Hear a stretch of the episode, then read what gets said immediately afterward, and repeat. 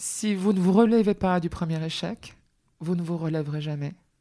Pensez à l'enfant, le petit enfant qui a, qui, a, envie de marcher. La première fois qu'il tombe sur sa couche, poum ah, Tout le monde se précipite, ah, il vient de tomber. Il s'est pas fait mal. Hein il faut juste recommencer. Et un jour, ça marche. Visez la lune, au pire, vous atteindrez les étoiles, disait Oscar Wilde. Je suis Isabelle Laillère, journaliste et artiste, qui croit fermement qu'agir pour atteindre ses rêves est le premier pas vers le bonheur. Avec Viser la Lune, je vous propose de partir ensemble à la rencontre de personnalités qui ont bravé les épreuves pour atteindre leurs rêves, ceci afin de vous inspirer à avancer vous aussi vers les vôtres. Parce qu'on n'a qu'une vie, alors autant qu'elle soit la plus belle possible. Bonjour à tous, bienvenue dans Viser la Lune. Aujourd'hui, ben, j'ai la chance d'être carrément chez Marianne James. Bonjour Marianne. Bonjour Isabelle, bienvenue. Merci, merci de me recevoir dans ton très agréable appartement parisien. Si tu le permets, je, vais essayer de te décrire. Alors, je ne sais pas si on peut décrire une femme orchestre comme Courage. Donc, tu es auteur, compositrice, interprète, comédienne, on te voit aussi régulièrement à la télévision comme invitée, comme présentatrice, et puis aussi euh, jurée de différents concours de talent. Ça a commencé avec la Nouvelle Star de 2004 à 2007, et de nouveau maintenant depuis 2018, la France a un incroyable talent. Euh, voilà, on pourrait en fait te surnommer Madame 100 000 volts. Euh, sans doute l'énergie de la passion et de la générosité. Euh, je te connais un petit peu et c'est comme ça en tout cas que, je te ressens. Merci de nous recevoir pour euh, parler de, croire en son, en ses rêves. Quand je t'ai expliqué mon projet, alors toi, tu, voilà, tu étais parti sur un, truc, mais on n'allait plus t'arrêter. Donc je me suis dit oui, c'est la bonne personne. Mais avant de partir sur cette thématique, est-ce que tu serais d'accord qu'on parle de, de tout ton parcours, mais en commençant du début? Ok. Alors toi, tu es né à Montélimar En 62 fille de nougatier, d'abord de pâtissier et pâtissière, puis de nougatier et parfumeuse. Personne dans ta famille n'est artiste? Si, maman, elle avait fait du chant quand elle était jeune fille. Elle faisait partie d'un groupe et elle chantait euh, du Gloria Lasso, elle chantait Dalida, Piaf, etc. Elle avait une très très très jolie voix. Et papa, lui, eh bien, euh, il dessinait beaucoup sur ses gâteaux. il dessinait tout court. Il aimait bien croquer, crayonner. Euh. C'était deux artistes qui étaient commerçants surtout. Et puis et une chose extraordinaire est arrivée, Isabelle. On est en 76 à Montélimar. Moi, j'ai 14 ans. Ma sœur a donc déjà 18 euh, ans. Les deux commerçants ont souhaité que leurs deux filles soient artistes. C'est rare, hein Ils ont souhaité, mais il y avait quand même quelque chose parce que tu chantais pendant que tu étais adolescente, tu chantais. Pascal peignait et moi je chantais. Effectivement, dès l'entrée en sixième, euh, j'avais essayé le piano. Je dois dire que je suis tombée sur un professeur de piano à Montélimar dont on taira le nom euh, parce que cette dame avait une manière tout à fait euh, brutale et stupide et complètement archaïque d'apprendre le piano. Donc ça m'a dégoûté du piano et je le regrette parce que je pense que j'aurais aimé être une grande pianiste aussi. Ça, ça fait partie des regrets de la vie d'être tombé sur quelqu'un qui peut que te dégoûter de l'instrument. Ah, Juste une anecdote. peut-être un autre destin. Et j'avais peut-être un autre destin. Cette dame, quand je suis arrivée à l'âge de 6 ans, elle m'a mis devant sa table de salle à manger sur laquelle elle avait enlevé le bulgum et la nappe. Moi sur une chaise avec les jambes qui touchaient pas par terre. Elle a posé deux grandes feuilles du Dauphiné libéré, le journal, en papier, une sous ma main gauche, une sous ma main droite bien plate. Et ce que je devais, en mettant ma petite mimine au milieu de la feuille, je devais lui rendre des boulettes de papier. C'est-à-dire qu'avec les doigts, je devais plier avec la force de mes mains l'ensemble de la feuille sans m'aider de l'autre main, main par main, pour chacune de ces doubles pages de papier. Quand on fait des boulettes de papier juste pour te muscler les doigts et que ton premier cours de piano, c'est ça, tu fais fuir les gens. C'est juste pas possible. Mm, mm, mm. C'est juste pas possible. Mais comme tu le dis si bien, effectivement, c'est vers la guitare que je suis allée, puisque dès l'âge de 11 ans, à Montélimar. Nous étions sur la place du marché. Mes parents étaient donc pâtissiers.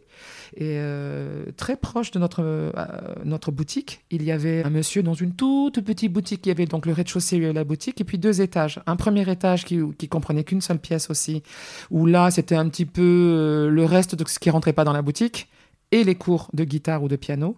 Et au deuxième, ils y vivaient avec sa famille, la famille Petrucciani. Lui, il s'appelle Antoine Petrucciani, dit Tony Petrucciani. Et son trio de fils, euh, les deux plus grands étant euh, guitariste de rock, euh, le second contrebassiste de jazz, Louis, hein, Loulou, Loulou Petrucciani.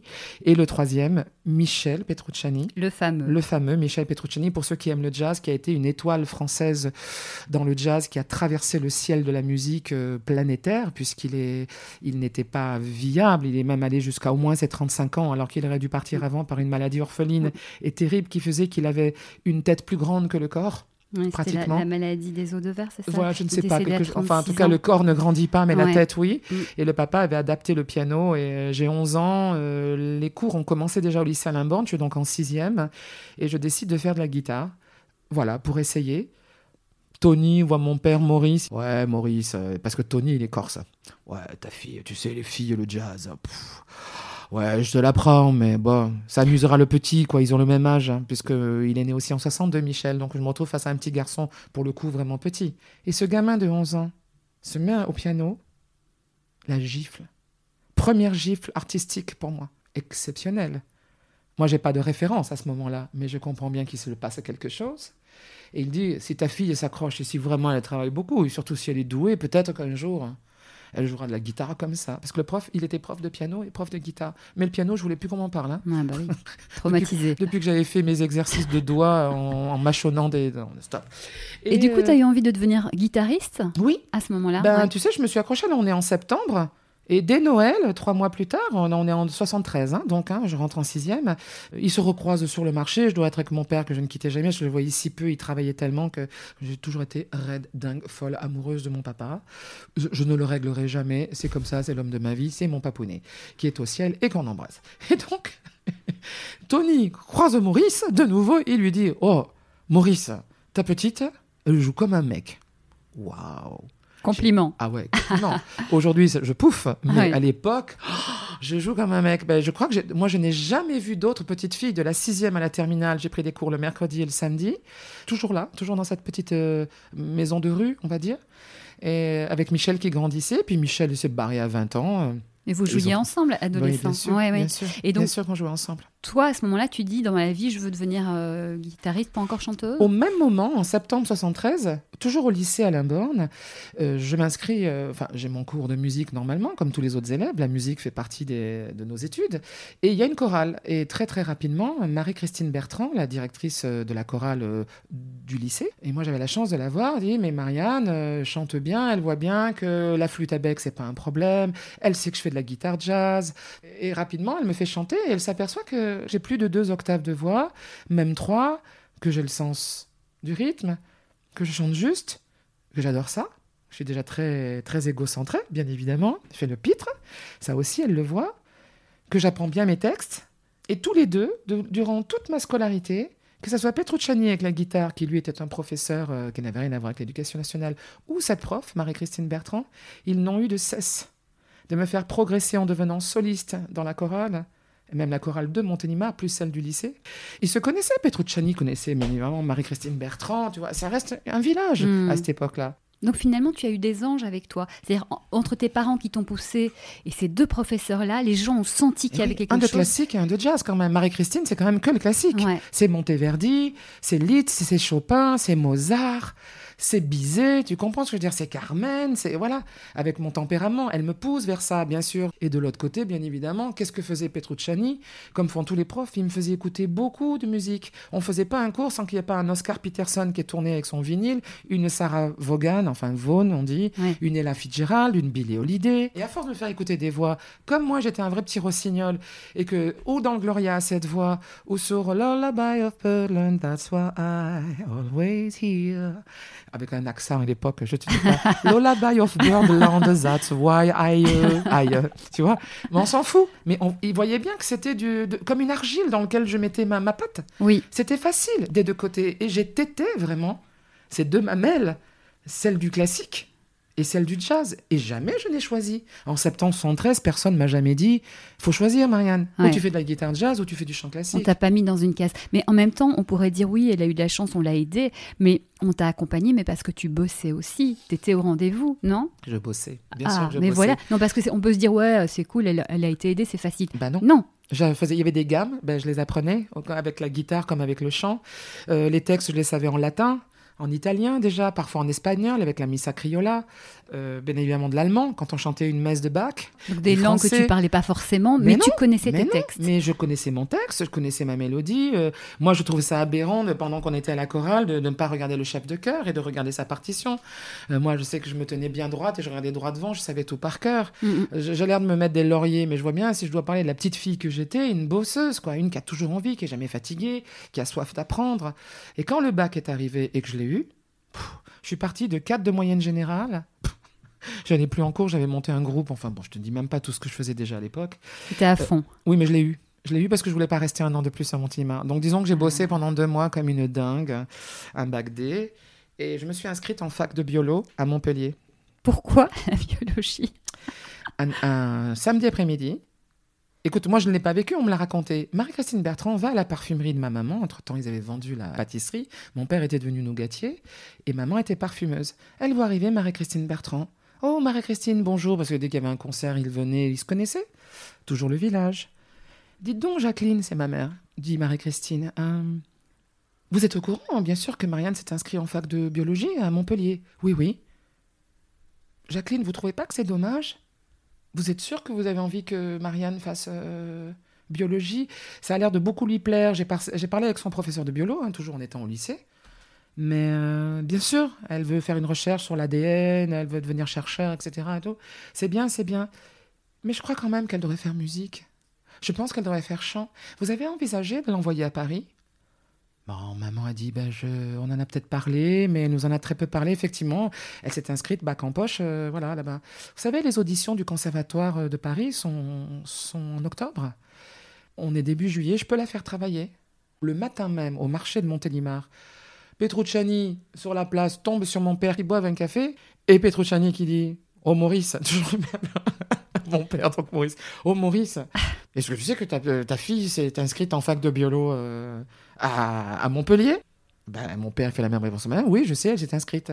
Et lui, il lui fait Tu trouves pas que c'est un peu dommage? Le même jour? Le même jour. Il s'était concerté Non, il s'était pas concerté. Il s'était pas concerté. Et Petrucciani, oh, la petite, il m'appelait la petite. La petite, euh, il faudrait qu'elle monte à Paris. Il faut pas qu'elle reste ici. Euh, il faut qu'elle fasse des auditions. Il faut qu'elle aille chanter euh, dans les clubs, tout. C'est à Paris qu'il faut qu'elle monte. Ils s'étaient pas appelés, hein, les deux. Hein. C'est incroyable. C'était pas, la même, c'était pas le même univers, quoi. Le soir arrive, avant que je sorte en boîte, comme tous les samedis soirs, quand j'avais 18 ans, puisque j'avais le bac, tu imagines. Euh, dans la soirée, les parents, avant que je sorte, dis donc, euh, me dit maman, Marie-Christine est venue me parler cet après-midi. Oh, papa la regarde, il dit ben moi c'est euh, c'est Tony qui est venu me parler ce matin. Donc ils me disent tous les ce qu'ils ont dit. Je dis bon, et, bon en gros, en gros, tu es sûr que tu veux pas essayer de faire musique à Paris quelle que soit la musique, après tout, quoi, du classique, du conservatoire, du jazz dans les clubs le soir et tout. C'est là vraiment que le, que le destin s'acharne. Parce que là, ils me disent, écoute, si tu y es prête, on a envie que tu fasses les choses sérieusement, nous on t'aide. C'est-à-dire, on va te trouver un logement à Paris, on te payera le conservatoire si tu veux, la fac, etc. Moi, sur le coup, ça m'a plutôt donné le vertige. Je me suis dit, j'ai pas envie d'aller à Paris. J'avais jamais dépassé Lyon, euh, tu vois, euh, géographiquement. ça fait peur. Ça me faisait peur, Paris. Ça me paraissait loin. Euh, J'en avais rien à foutre de Paris. J'avais envie d'aller au soleil, d'aller à Montpellier, monter un groupe là-bas, effectivement. Donc tu voulais chanter, tu voulais t'amuser, mais tu n'avais pas projeté d'être... Si, euh, mais je voulais pas passer par Paris. Je voulais être chanteuse, j'avais déjà fait des concerts. Euh. Mais Marie-Christine c'est comment me parler? Écoute, Marianne, ça vaut quand même. Essaye deux, trois ans, tu verras bien. Je t'aide à passer le concours. Et je le réussis, le concours. On monte à Paris. Et je me retrouve dans une sous-loc euh, chez des copains des parents. Euh, la maman venait de décéder, une maman de 92 ans venait de décéder. Je me retrouve dans l'appartement de la maman où il y avait tout. Encore ses vêtements, encore le mobilier. Porte de Clignancourt à Paris. Tu vivais toute seule là ou avec tes copains? Non, non, non, toute seule. Alors ça te fait quoi de te retrouver? Tristesse, tristesse absolue. Euh, la seule chose qui m'éclate, c'est le métro. J'adore le métro. J'arrête pas de prendre le métro. Je le prends même pour aller dans les stations où j'ai pas besoin d'être. Rien que pour savoir comment ça fait de faire toute la ligne. Je ressors. Je suis à Porte de Clignancourt, mais je vais au fin fond de Pont de Sèvres, là-bas, euh, dans le 16e. Genre comme si tu étais dans un parc d'attractions. Je trouve ça génial d'être comme une termite et, de grignoter le sous-sol de Paris en métro. Je suis furieuse qu'il ferme à minuit, quoi. Parce que je marche dans Paris la nuit, je mesure 1m80, j'ai un look extravagant, je suis toute mince, toute fine. Je suis guitariste, je suis chanteuse, euh, je chante du jazz, de la bossa. Donc tu suis tes cours. Oh, oui, au conservatoire. Au conservatoire et tu fais quoi des auditions. Mhm. Pas des auditions. Je les rate toutes. D'accord. Toutes. Comment t'expliques ça? J'étais pas assez bonne dans ce que je faisais. Pas assez Je bonne fais- ou hors norme? Non, pas assez Pas bonne. encore Après, j'ai été hors norme. Mais au début, pas assez bonne. T'étais pas prête en fait. J'étais pas prête. J'étais pas Ouais. le mur. Donc qu'est-ce que tu fais? Tu passes des auditions, tu Ouf, suis euh, mais tant ta que je suis pas prête, je formation. passe des auditions, on me dit non, je trouve des jobs à Paris, je commence à donner des cours de chant moi-même, parce que ça fait quand même huit ans que j'en prends avec Marie-Christine. Je trouve une prof donc au conservatoire, bien évidemment. Je suis en bise-bise avec elle parce qu'elle essaye de me... J'ai l'impression qu'elle me met deux œillères, un mort ah, dans les dents, là. Quand on mettrait une jument, je sens la selle sur le dos et on me la, on me la grave trop fort. Et Toi qui as besoin de liberté, On me met le licol, euh, on Mm. me met un sachet avec de l'avoine euh, accroché à mes oreilles. On ferme la stalle derrière moi et moi je commence à foutre des coups de sabot, des coups, je balance l'avoine dehors, je mords, je rue. Enfin, tu comprends ce que je veux dire? Ouais. Et je me fais mal. Et je me fais mal. C'est-à-dire que c'est pas que je respecte pas ma voix, mais euh, je chante un peu tout et n'importe quoi. Et comme on m'a dit non et que je suis orgueilleuse, j'envoie un petit peu tout le monde bouler. Mais ma vie, elle va bien. Je sors, j'ai plein d'amis, je donne des cours, ça marche. Tout va bien. Mais je ne suis toujours pas artiste. Je suis prof. Je travaille, euh, je garde des enfants. T'as Je- quel âge là? Ben, j'ai 18, 19, 20 ans, 21 ans. J'ai un petit ami. Il essaie d'être artiste, c'est dur aussi pour lui. C'est la bohème. La bohème, ça voulait dire on a 20 ans, tu vois. C'était vraiment ça. J'ai besoin de pas grand-chose. J'étais très heureuse. Mais ça reste la vie de bohème. Tu vois, je n'envisage pas la carrière. Je me dis, il va falloir convaincre tous ces jurys avec des clochettes euh, ou tous ces clubs de jazz où je peux pas passer. J'ai pas la carte, je connais personne, je viens pas de tel studio, je connais pas tel bassiste, je suis recommandé par personne. Il y a que la manche qui marche. La manche, je la fais en 82, 85, 87. La manche, vraiment la manche, hein, pas le théâtre de rue. Parce que parfois, ça m'énerve de reprendre des jobs à la con, euh, pardon pour le gros mot, mais c'est ça, euh, je gagne mieux ma vie en faisant la manche à Beaubourg, tout en chantant encore euh, les Rolling Stones en version lyrique et Carmen en version bossa nova. Bah, tu gagnes ta vie en faisant ton métier Ouais, à ta l'air de rien, je suis plutôt fière de la gagner comme ça. Mais du coup, je prends des attitudes, le cuir s'épaissit. Il y a des commerçants qui ne te veulent pas là. Il y a les flics qui disent c'est la dernière fois que je vous le dis, vous dégagez. Il y a les, tous les Péruviens qui arrivent, ils sont 50 à jouer de la flûte traversière et tout ça. Donc ils sont 10 le matin. À midi, ils sont encore 10. À 14h, ils sont 10. Et le soir, ils sont encore 10 à jouer. Sauf qu'ils sont 40 à être passés parce qu'ils se relaient. Je vous le dis parce que c'est un exemple de vraiment, pas parce Mm. qu'ils sont péruviens, mais. Tout, tout, tout, tout, tout, tout, tout, tout, tout. C'est Tout, prendre sa tout, place, tout, quoi. tout, tout, tout, tout, tout, tout, tout, tout, tout, tu sais, Vous leur mettez des sous et tout, mais ce tout sont le répertoire. Non, mais c'est des brigades. Donc du coup, toi avec ton Carmen, t'es seul avec ta guitare, t'as pas d'ampli. Il y a un moment, ils sont 10 avec des instruments. euh, bah tu plies bagage. Tu vas faire ça un peu plus loin, mais un peu plus loin, il y a un mec, il y a un rocker avec un peu de distorsion dans sa guitare, avec son bateau, c'est ses potes quoi, qui font la manche. Enfin, c'est dur la manche. Il faut apprendre à des- s'imposer, en Ouais, fait. c'est la cour des miracles. Le public peut être dur. Je me suis fait voler deux fois. Et des beaux moments aussi, quand même, dans cette période-là. Euh, c'est dur. Non, Ouais. ça reste dur. Tu continues quand même. Non, je l'ai fait euh, épisodiquement quand j'avais pas de boulot comme ça. Puis je fais beaucoup de voix de studio, beaucoup de voix de studio, les, les voix de Radio France. La bonne fréquence, c'est Radio France. C'était toi. Oui, euh, le journal midi. Bon, les 50 spots, les 60, les 80 spots. Vincent Payon. Qu'on salue bien. Oui, voilà, tu vois.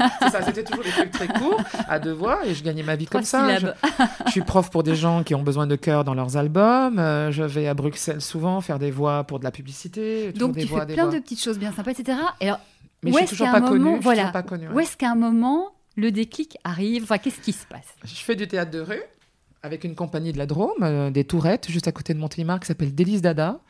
À la fois très académique et très borderline, mais c'est du théâtre de rue.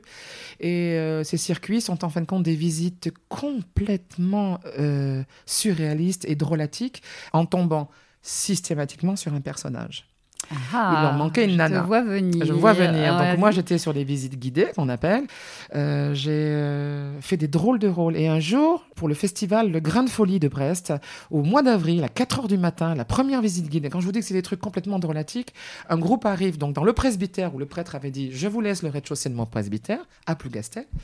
Et je lui avais dit euh, Mon cher père, je vais probablement me faire livrer une palette de gousses d'ail. Et je pense qu'on va en distribuer aux groupes qui vont venir. Les guides vont dire Vous ne pouvez pas rentrer dans le presbytère car là vit une étrange créature. On avait fait grincer la porte. Quand le guide tapait à la petite porte en bois du presbytère, c'était des groupes de 10 à 30 personnes qui arrivent en minibus depuis Brest à 4 heures du matin. tu, tu vois, tu vois, tu vois déjà, même. faut être motivé. et la première visite, les gens rentrent et on entend des extraits de la 9 de Malheur, qui est tout ce que tu peux imaginer du cinéma hollywoodien, c'est-à-dire que tu entends l'orage, tu entends, tu sais qu'un crime va arriver. La, bande son la plus noire que tu peux imaginer, qui fait peur, euh, symphonique. Enfin, tu vois, quand la, symphonie, ça peut être euh, terrible.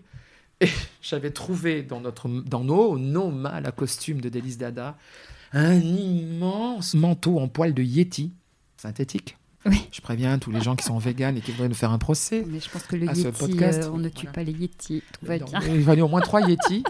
Je mets des, cha- des, des chaussures, genre des plateformes shoes euh, de hard rockeuses, tu sais, des sortes de chaussures de bottes avec une tête de mort sur l'avant. Quelque chose de très féminin. je me plante des dents de vampire sur les côtés, que je colle moi-même avec une colle à, à dentier. Je passe mon visage en noir, un peu comme un huron, tu sais, c'est-à-dire au moins les yeux en noir. Je mets une perruque, je colle dessus un casque viking, c'est-à-dire, tu sais, un casque avec deux grandes cornes de buffle ou je sais pas quoi. Et sur la neuvième de malheur, je les accueille entrer dans cette demeure et je prends une voix terrible d'opéra, plutôt comme un basse baryton, parce que j'ai la chance d'avoir une voix très grave, comme un homme, exactement comme un homme.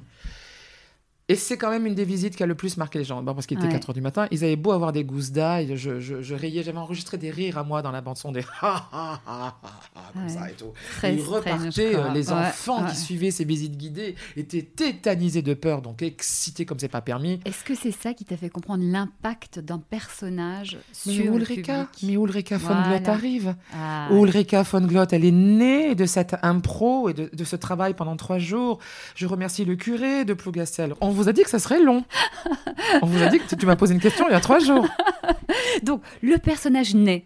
Comment tu passes de cette première... euh, Ben, je rencontre Véronique Vola à la fac. J'avais pas assez de, de culture musicale. Allez, je vais faire une fac de musicologie à la Sorbonne. En licence, je me fais bien pote avec une fille qui s'appelle Véronique Vola. Euh, Il y a des, à cette époque, il y a des mouvements étudiants. On doit être en 88, les mouvements étudiants. On les fait ensemble, on dépave. Qu'est-ce que tu veux qu'on fasse? Rien du tout. On s'entend bien. Elle a un événementiel dans sa région. On fait une soirée. euh, où je dois chanter, on doit chanter du Schubert, du Mozart. Bon, on le fait, hein. c'est notre formation. Je sais chanter Schubert, elle sait jouer Mozart. On y va, on truc. On s'ennuie ferme dans cette soirée. Et pour finir la soirée, on nous redemande un truc. Je dis, on fait un jazz. Allez, bien, on s'éclate. On fait un Lullaby of Birdland ou un Summertime. Et là, on fait un 10 minutes, genre explosé. On a un peu bu, on est jeune, on se connaît bien, on a froid un peu nulle part, ça cartonne. On fait des petits cabarets dans les Yvelines, à Poissy, à Versailles, à Saint-Germain, enfin tu vois, toujours dans, son, dans sa région. On dort le soir chez elle, on a une petite bagnole, et voilà, notre petit duo, Hors norme oui, hors norme déjà. Et, de plus, et, plus, et plus ça va, et plus on ne garde pas euh, la ligne droite. Puis on finit par nous dire, bah écoutez, euh, créez vos personnages. Donc naturellement, bien évidemment, la bagarre entre la diva et la pianiste. De fil en aiguille, on écrit, on écrit Ultima Recital. Elle choisit d'autres choses professionnelles. Elle exprime son souhait de, de le faire moins. On rencontre un producteur. Je rencontre une nouvelle pianiste qui, elle, dit Moi, je veux bien le faire, mais je veux bien faire toutes les dates. Bref, on se sépare. D'accord. On signe avant de se quitter les droits d'auteur, vraiment, euh, le père et la mère, c'était vraiment nous, vraiment, avec Véronique Vola. Et on commence à faire des affiches dignes de ce nom avec la nouvelle pianiste. On rencontre Django Edwards, le metteur en scène, Django Edwards, qui est le metteur en scène d'Ultima Recital. Donc lui, il accepte, il voit le spectacle, il me dit Tu fais tout à l'envers. Tout ça en américain, il parle pas le Ouais. français, bien évidemment. C'est un mime, il est fou de son corps, il joue nu sur scène. Enfin bon, faut y Ouais, aller. euh, faut voir c'est bien déjanté, quoi. alors lui, c'est le plus déjanté. Les Sex Pistols, c'est de la gnognotte à côté. Il est venu le mettre en scène. On a joué au Splendide. Et tout a commencé là, puisque quelques années après, on prend le, le Molière et qu'on tourne et qu'on fait jusqu'à des zéniths et que Voilà, Ultima- combien de- Ulrika avec l'accent allemand, etc. Combien de temps Donc, tu as commencé à 27 ans, ça a duré plus de 10 ans. Comme- on l'a, nous, on l'a écrit en 90-91 et on l'a arrêté en 2001.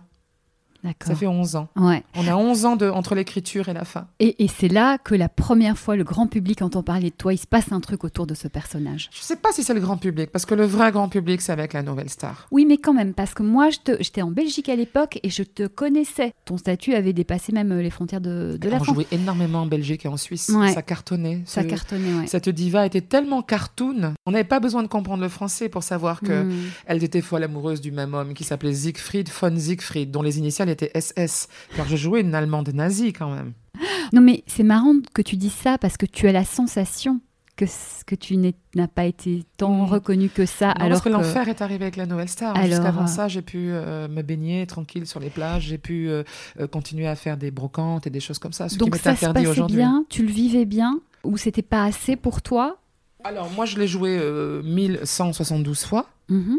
J'estimais que je l'avais joué assez. D'accord. Et je trouvais aussi que l'accent allemand me faisait prendre des défauts vocaux. Je trouvais que ma voix devenait fatiguée, vraiment. Il y avait une fatigue de fond, probablement aussi une fatigue du personnage. Je m'en suis Ouais. aperçue deux ans après que j'étais fatiguée du personnage. Et- Oui, avant de comprendre qu'est-ce que j'ai dû accepter de moi, les compromis pour continuer à la jouer autant, autant de soirs, euh, vraiment. Donc, euh, Après, ça doit être difficile à quitter aussi. adoré. Je l'ai hein. bu, je l'ai bu jusqu'à la lie. hein. Est-ce que ce personnage aussi fort, euh, t'as pas un peu porté préjudice en termes d'image? Eh bien, comme exactement comme Étienne, Étienne de Gushpati. C'est très, elle a fait des albums magnifiques derrière, donc euh, vous n'avez peut-être pas beaucoup entendu parler, même si elle, je pense qu'elle en a vendu. Mais quand tu as une grande tsunami euh, de, de réussite comme ça, un Molière que tout le monde te veut, que tu te retrouves mais chez tous les présentateurs de télé en costume, que de Chavannes tu veux dans chaque émission avec ton accent allemand, quand tu veux, tu comprends ce que je veux dire, TF1, On M6, France 2, t'enferme. tout le monde s'entre, voilà. Tout d'un coup, on ne te veut que comme ça. Et mon propre public ne me voulait que comme ça. Moi, j'ai reçu des lettres, pas d'insultes, mais vertes, acides, en disant euh, comment vous pouvez vous permettre d'arrêter ce personnage? C'est nous qui vous avons fait connaître dans ce personnage, et nous, on a encore envie de le voir, et vous avez décidé du jour au lendemain de plus le faire. Euh, comment est-ce possible Euh, Les Ré- gens t'en ont voulu Ah oui, ça? bien sûr. Bien sûr. Comment t'as vécu les réactions des gens? Euh, honnêtement, au tout début, j'ai d'abord pas compris, puis j'étais en colère, ça m'a fait chier, je les ai envoyés copieusement bouler, puis je m'en suis foutu. Hein, il faut, au bout d'un moment, il faut avancer. Et après, je me suis dit, ils sont comme le petit canard. Quand le petit canard, il naît, la première personne qui voit, ça peut être un toutou, un adulte ou sa maman. De toute façon, la première personne qui voit, c'est elle. Voilà. Donc, il m'avait connu en Ulrika, il me voulait en Ulrika. Après, j'ai pensé à tous ces gens qui sont dans, une, euh, dans quelque chose qui marche et parce qu'il faut continuer à vivre, le font, mais parce qu'on le leur demande et non pas parce qu'ils en ont envie. Alors après, ils se convainquent que ça va bien qu'ils le font. Et moi, je me suis dit au fond de moi, avec mon orgueil euh, légendaire et ma modestie légendaire, fuck off. Vraiment, le mot c'est fuck off. Allez tous vous faire foutre. Vraiment, je pense à tous ces, euh, à tous ces gens, ce public. Les refaites Ulrika, elle était dangereuse, on l'aimait tellement et tout ça. Sous-entendant, vous, vous n'avez rien à dire. Vous, vous n'êtes pas belle. Vous n'êtes pas bandante. Vous n'êtes pas vocale. Vous n'êtes pas ceci, pas cela et tout. cas- en tout cas, c'est comme ça que tu le, tu le Ah, mais c'était tous les jours, Ouais, c'était ouais. tous les jours. Il se passe pas une semaine sans que quelqu'un me demande de rejouer Ultima Encore aujourd'hui? Dans les professionnels comme dans la rue. Ouais. Et euh, je leur réponds, bah, c'est dommage parce qu'entre-temps, il y a Miss Carpenter qui est arrivée, il y a eu le Caprice de Marianne, il y a eu des pièces absolument étonnantes et détonnantes. Il y a eu vraiment, dans ce que je sais faire, c'est-à-dire ce métissage un peu euh, almodovarien, Ouais. c'est-à-dire quand même très mélangé, métissé, avec euh, très entertainment, j'espère, très euh, spectaculaire, toujours avec des perruques, des fossiles, des sortes de Mhm. cousines d'Ulrika. Mhm. Les gens disaient oui, mais il n'y a pas l'accent allemand, il n'y a pas le lyrique, etc.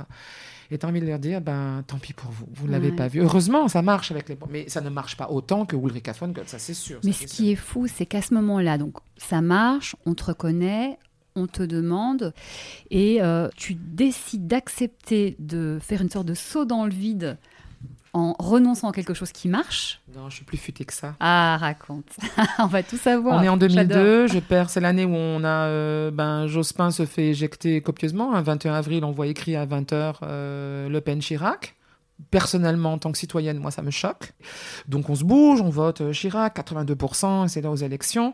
Mais dans la même année, en janvier, je perds mon prof de chant, adoré, adoré, adoré, Elisabeth Assandri, une grecque qui avait vécu en Italie, le même parcours que Calas, qui était amie avec Calas, une technique de voix remarquable. On perd Elisabeth, et malheureusement, le 10 avril, le 10 avril, la mort de mon père.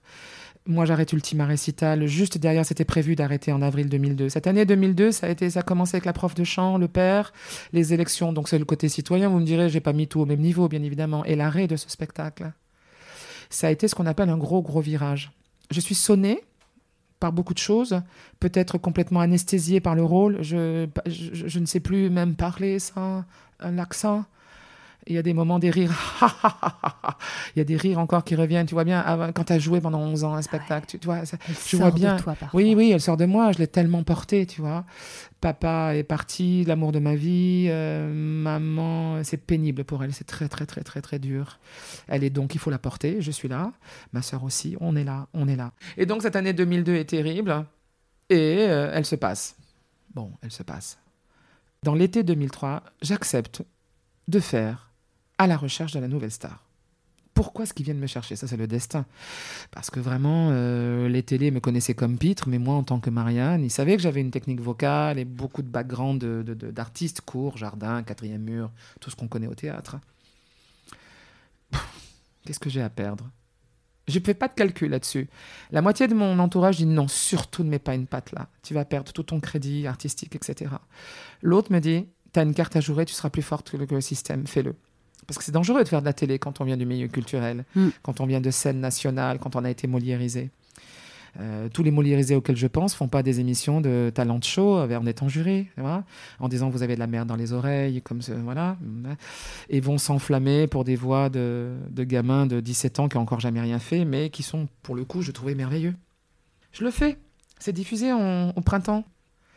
Si l'affiche d'Ulrika était trop embarrassante dans ma propre vie à porter, mais alors la 4 par 3 de Nouvelle Star. Et donc, Nouvelle Star, ça change bah quelque alors bah, chose. tout d'un coup, je m'appelle Marianne James, hein, ce qui n'était pas le cas avant. hein. Je m'appelais déjà Marianne James, mais les gens, les gens m'appelaient Ulrika. Ultima, Madame Ultima Recital, Madame Recital von Glott, euh, Madame Ulrika von James, enfin, tout était mélangé. Et là, en 2-3 prime, Marianne James, Marianne James, ça m'a offert mon nom, ma gueule et tout. Et moi, j'ai appris, parce que la première année, j'étais encore en profil, euh, profil bas, on va dire, c'est-à-dire euh, juste naturel. Et dès la deuxième année, c'est moi qui m'ennuyais. Et ben, j'ai sorti fossile, perruque, une fois blonde, une fois rousse, une fois avec des dreads, une fois avec des tresses, une fois avec un chignon, une fois en décolleté, une fois en SM, une fois euh, en robe longue du soir. Enfin, Pour t'amuser, en fait, à la base. Ouais, parce ouais. que les auditions, on adorait, on avait du boulot. Mais les primes, après, nous, on, on votait pas. On voyait nos meilleurs poulains se faire désinguer par le public, et d'où les colères. Tu vois ce que je veux dire? Donc. euh, voilà, la nouvelle star est arrivée. Et c'est une nouvelle, ah, voilà, une- un nouveau 4 par 3 Et en fin de compte, dans sa vie, euh, on décolle pas la fiche qu'en dessous, on en colle une autre dessus. Ouais. Voilà. Ça change quoi dans ta vie à, à ce moment-là? Ben, la notoriété, le nom, et puis tout d'un coup, d'autres émissions qui t'appellent, qui te voudraient pour des choses, etc. et tout, mais jamais ce que je veux moi. Donc des choses indigentes, des choses nulles, des choses pas bien, des choses mal produites, des choses bas de gamme. Des choses sympas aussi, parfois? Rarement. Ah oui, rarement. pas On terrible. m'envisage toujours dans des choses que je n'ai pas envie de faire. À ce moment-là, t'as envie de faire quoi, toi? Un show, un Marianne James show. J'y arriverai pas. Je n'y arriverai pas. Ça ne marche jamais. Il n'y Bah, a pas tu- la place, il n'y a pas la case, il n'y a pas le prod, il n'y a pas l'envie, ils ne veulent pas. Avec des invités, un talk, des personnages, euh, des chroniqueurs et Ouais. une vraie bande qui écrit pour chaque émission. Tu proposes, mais euh, ça répond pas. Non, ça ne répond pas. D'accord. Non, non, ça ne, ça ne marche pas. Les gens me disent toujours pourquoi vous n'avez pas votre émission? Oui, c'est la vraie question que je me pose. Pourquoi n'ai-je toujours pas mon émission? C'est vrai, c'est une vraie question que je me pose. Voilà. Donc ça, c'est un souhait que tu as. Euh, à la sortie de la, la nouvelle star, donc ça marche bien. Qu'est-ce que tu Je fais l'arrête. à ce moment-là? Bon, Déjà, pourquoi tu t'arrêtes? fort, Je l'arrête. Derrière Julien Doré, je suis intimement persuadée qu'on ne trouvera pas mieux. Je le sais. Derrière, on a déjà eu Willem, c'est- merveilleux, Christophe Willem, la tortue.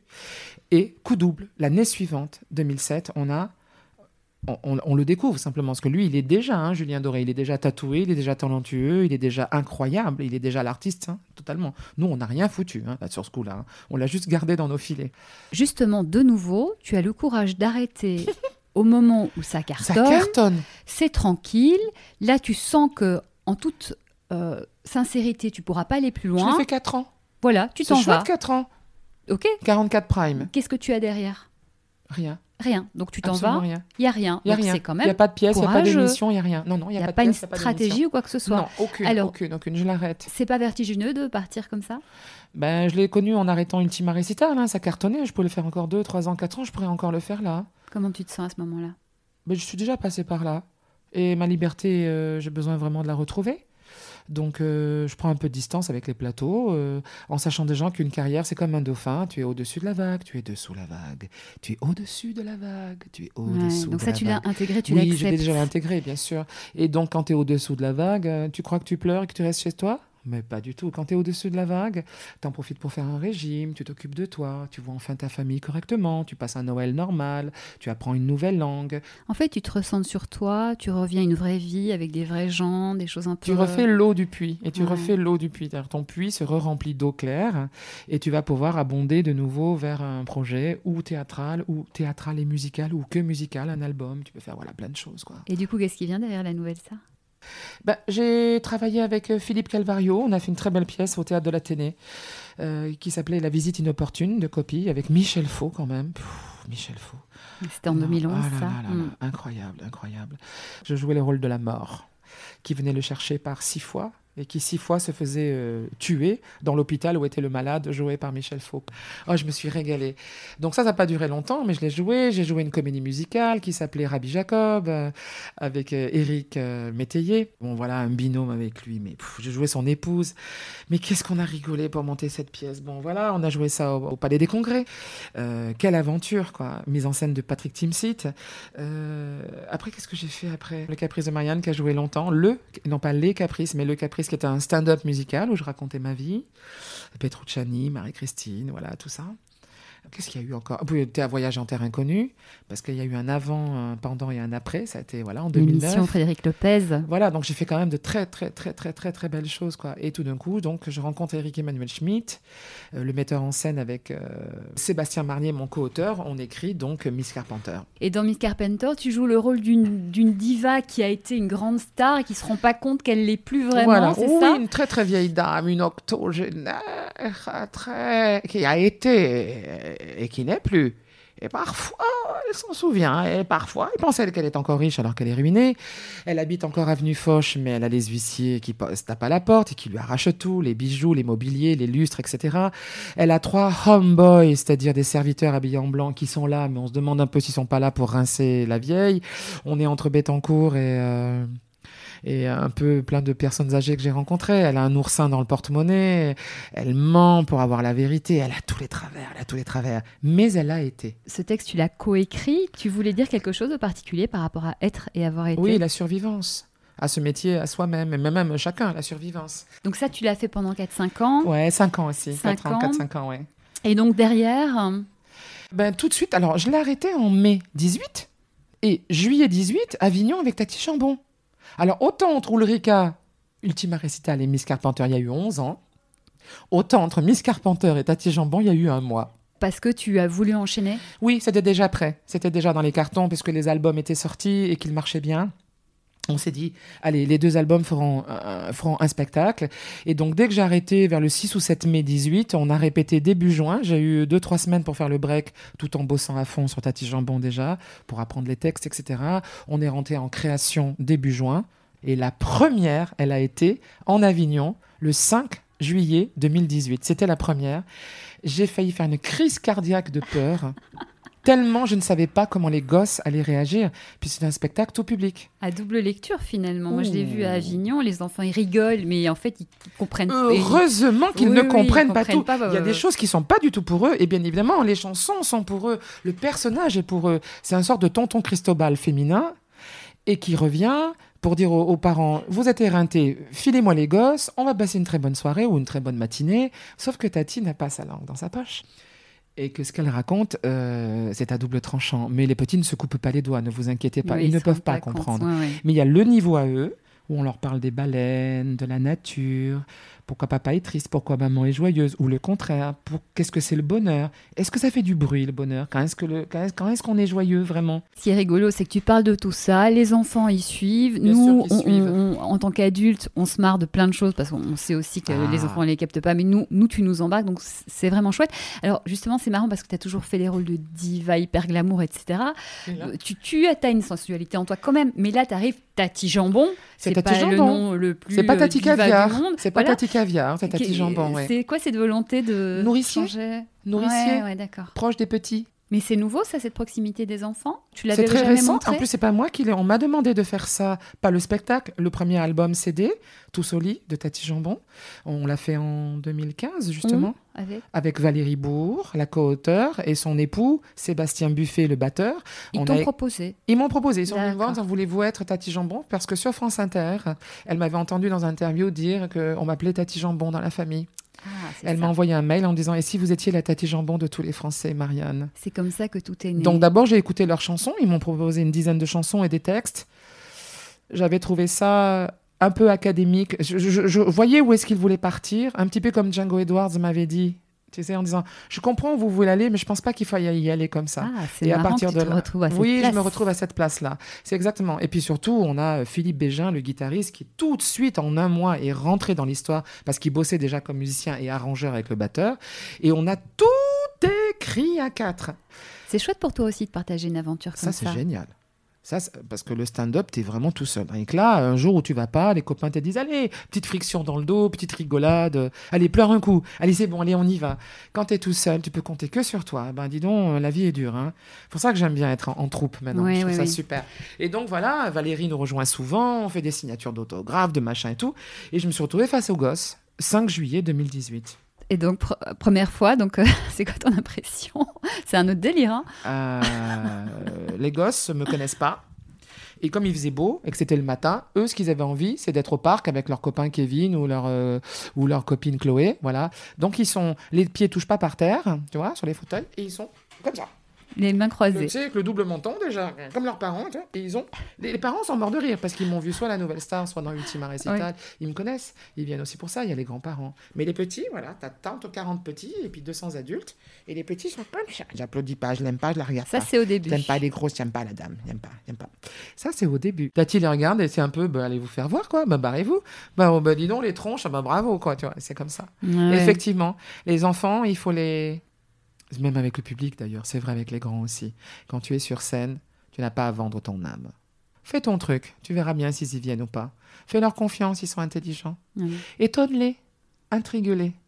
Va pas les, euh, les flatter. T'es pas Mm. en train de vendre ta, ta, ta cam, ta très sincère. euh, Fais ton truc très Ouais. sincèrement.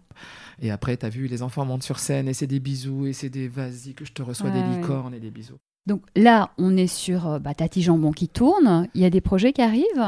Oui, alors, euh, contrairement à ce que je disais il y a cinq minutes, un stand-up, Ah, un seul en scène. d'accord. Tu peux en dire plus? Alors, euh, il me semble, hein, il me semble que, vu l'avancée des travaux, qu'on part sur une, euh, une fée, une sorcière, une. euh, je pense qu'elle va s'appeler euh, Bénédicte Idrissa Nwambe Wambe. Épouse de Monsieur Idrissa Nwabe Wambe. Euh, elle a tenu un dispensaire avec lui euh, en Afrique. Le pays se révolte. Un massacre a lieu. Sous ses yeux, son mari est massacré. Elle revient en France. Elle n'a pas de boulot. Elle n'a plus rien. Et elle va faire, comme tu vois euh, dans le métro, des petits papiers qu'on te donne. Monsieur euh, ou Madame Marabout, Fatouma Idrissa Nwambe, retour d'affection, euh, tu sais, des envoûtages, etc. La maraboute Elle maraboute, ouais. Euh, Ou elle démaraboute. En tout cas, elle va monter une agence en tant que blanche. C'est pas du tout une critique euh, ou une, quelque chose comique sur l'Afrique, hein, du tout. Et il va y avoir les petits papiers qu'on va distribuer au public. Bien sûr, si on veut se faire euh, marabouter Ah, ou mais il démarabouter. va y avoir des consultations, hein. D'accord. Oh, Sur scène? Mais bien sûr. Impro?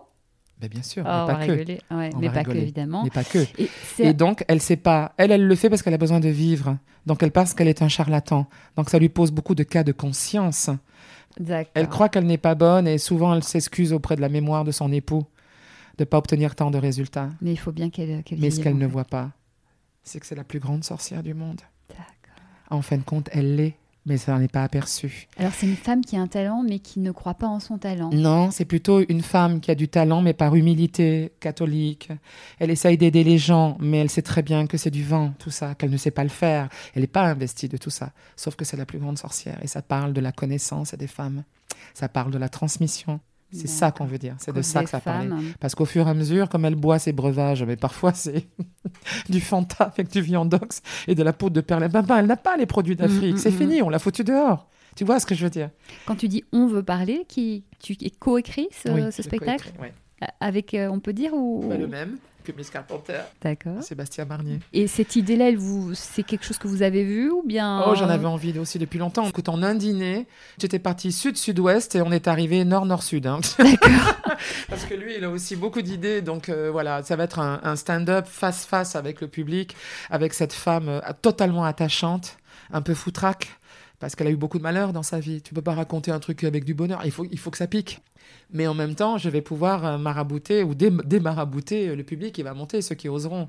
Et j'irai les chercher de toute façon. Donc ça, c'est le Et elle prochain chante, rêve, elle ouais. chante, elle, elle- elle Ah. incante. Mais oui, elle chante, elle incante. Bien sûr. Ah, mais attends, elle a des grimoires, elle les ouvre, donc elle tombe sur des formules indiennes. Mais ça, c'est un besoin quand même que tu as de t'exprimer par la voix, le chant. Mais parce que c'est ma, c'est ma force. Ouais. Dis-moi qui sont Une les de autres tes le font. forces. Non, c'est ma force. Je suis une humoriste, mais quels humoristes peuvent chanter Ouais, comme ça. Tu vois bien que je suis une orgueilleuse. Tu vois bien que je suis une orgueilleuse. Ou bien tu connais ton, ton vecteur d'expression et tu as besoin, euh, et puis tu connais ta force aussi, effectivement. Il n'y a pas, je pense, que de l'orgueil euh, là-dedans, il me semble. Et donc, prochain Si, rêve, si, il y a une part d'orgueil. bon, bah, tu assumes, c'est très bien. Non, non, je l'assume, je l'assume. Je suis une fière, une orgueilleuse. Je suis pas une modeste. Je suis pas une modeste. Et la vie se charge de- de- d'être de, temps en temps modeste. Je dirais ça à tous les gens qui tentent. Chaque fois que vous prenez un échec, vous désenflez. Ouais. Bah, ils sont là la pour ça, en fait. Ah oui, autrement, on serait à l'hélium. hein. Mm, On exploserait en vol. hein. mm, mm. D'où au-dessus de la vague, au-dessous de la vague, au-dessus de la vague, au-dessous de la vague. J'ai bien aimé cette image de dauphin dont tu as parlé tout C'est à ça la l'heure. carrière. Et euh, voilà, c'est cette idée-là, euh, pour résumer un peu. Mais qu'est-ce que c'est beau dessous? Ouais. Ah C'est oui. plus silencieux. Il y a moins de micros, moins de caméras, moins de lumière. Mais qu'est-ce que c'est beau? C'est beau, mais parfois dessous? ça fait mal. Non, franchement non. Non Eh non, non, non, parce que j'ai toujours eu la chance, par 4-5 fois, là, hein, au-dessus de la vague, au-dessous de la vague, 4-5 fois. Donc là, c'est au-dessus, avec incroyable talent, avec Tati Chambon. Puis de nouveau, il va se passer un an, un an et demi entre les deux avant que la sorcière arrive, etc. Ouais. Mm. Ça va être super, ça. Je languis de le faire. Et j'aurais besoin de faire la- l'eau de mon puits. Ouais. J'entends donc Ouais. beaucoup de travail, beaucoup de ténacité, euh, des rêves, euh, bah, toujours. Tu t'y es, euh, tu t'y es accroché, tu y as cru. Ça n'a pas toujours été facile, mais tu t'es battu. Marianne James, merci infiniment de nous avoir accordé euh, ce temps, euh, d'avoir partagé avec nous ce magnifique parcours. Ouais, et juste dire aux gens, si vous ne vous relevez pas du premier échec, vous ne vous relèverez jamais. Pensez à l'enfant, le petit enfant qui a, qui, a envie de marcher. La première fois qu'il tombe sur sa couche, poum, ah, tout le monde se précipite, ah, il vient de tomber. Il s'est pas fait mal. Hein. Il y a ceux qui choulent, qui pleurent, et qui, sont, euh, qui ont peur. Et il y a ceux qui se remettent droit et qui continuent, parce qu'ils n'ont pas eu mal finalement. Il faut juste recommencer. Et un jour, ça marche. Merci pour ce cadeau. On prend, que ça marche pour toi, que ça marche pour chacun d'entre nous. Accrochons-nous à nos rêves. Merci Marianne, à très bientôt. Merci à toi. Voilà, c'est fini. Merci de nous avoir suivis. Nous espérons que cette interview faite avec le cœur vous inspirera. Nous serions d'ailleurs heureux de lire vos réactions et témoignages dans les commentaires. Vos retours sont précieux. Si vous avez aimé cet épisode, n'hésitez pas à le partager et aussi à mettre une note 5 étoiles. Déjà, ça fait très plaisir et en plus, ça aide à faire grandir le podcast. Et puis, abonnez-vous pour être informé des prochains épisodes car de très jolis invités arrivent encore. Soyez heureux et continuez à viser la Lune, car c'est dans cette direction que vous rencontrerez vos rêves. Je vous embrasse et je vous dis à très vite.